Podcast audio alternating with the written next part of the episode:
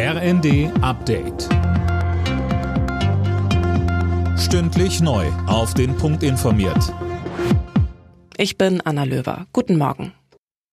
Weitere 13 israelische Geiseln haben am späten Abend Gaza verlassen. Die Übergabe war von der Hamas zunächst überraschend gestoppt worden.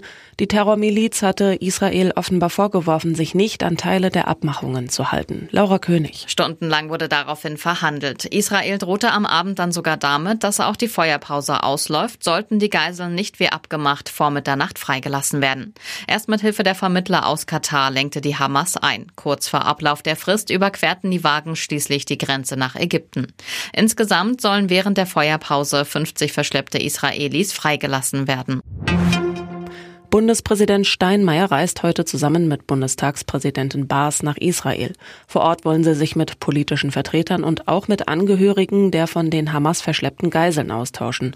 Danach geht's für Steinmeier weiter in den Oman. Die Debatte über das Aussetzen der Schuldenbremse hält an. Bundeslandwirtschaftsminister Özdemir will generell an ihr festhalten und sie um eine Investitionsklausel ergänzen, die trotzdem notwendige Maßnahmen gegen die Klimakrise ermögliche.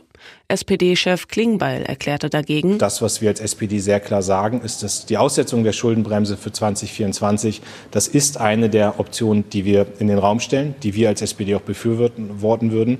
Und äh, da erwarten wir jetzt eine ernsthafte Diskussion drum. Bayer Leverkusen bleibt in der Bundesliga ungeschlagener Tabellenführer. In Bremen siegte Leverkusen 3 zu 0. Stuttgart festigt mit einem 2 zu 1 in Frankfurt Rang 3. Dortmund entschied das Borussenduell gegen Gladbach 4 zu 2 für sich. Außerdem spielten Union Berlin Augsburg 1 zu 1, Freiburg Darmstadt 1 zu 1 und Wolfsburg Leipzig 2 zu 1. Alle Nachrichten auf rnd.de